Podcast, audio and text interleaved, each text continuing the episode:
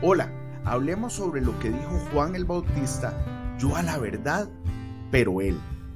Hoy es 22 de agosto y te saluda el pastor Carlos Ballestero. Como todos los días, yo le oro al Señor para que ponga en nosotros un corazón puro y su presencia nunca, nunca se aleje de nosotros. En Mateo 3:11 leemos, Yo a la verdad os bautizo en agua para arrepentimiento, pero el que viene tras de mí cuyo calzado yo no soy digno de llevar, es más poderoso que yo. Él los bautizará en el Espíritu Santo y fuego. ¿Alguna vez en mi vida he llegado a un punto donde puedo decir yo a la verdad, pero Él? Solo cuando llegue ese momento sabré lo que significa el bautismo del Espíritu Santo. Yo verdaderamente he llegado al límite y no puedo hacer nada más, pero Él empieza justamente allí. Jesucristo hace lo que nadie jamás podrá hacer ¿Estoy preparado para su venida? Él no podrá venir y realizar su obra en mí mientras haya algo que obstruya el camino, sea mi bondad o mi maldad.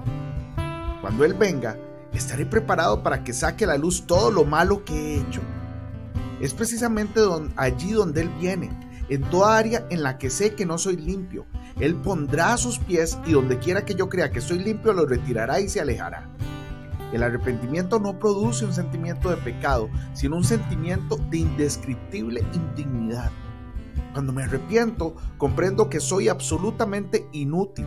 Reconozco con todo mi ser que no soy digno ni siquiera de llevar sus sandalias. ¿Me he arrepentido hasta ese grado? ¿O todavía persisto en una idea con la cual trato de defender mis acciones? Dios no puede venir a mi vida porque mi arrepentimiento no es completo.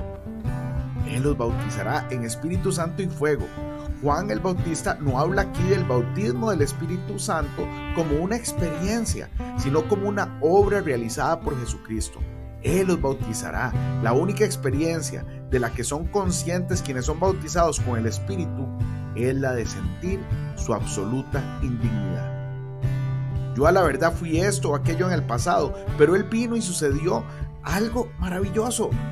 Ve al límite de tu ser, ese punto donde no puedes hacer nada, porque es ahí donde Él hace y lo hace todo. Hoy bendigo tu vida en el nombre de nuestro Señor Jesucristo.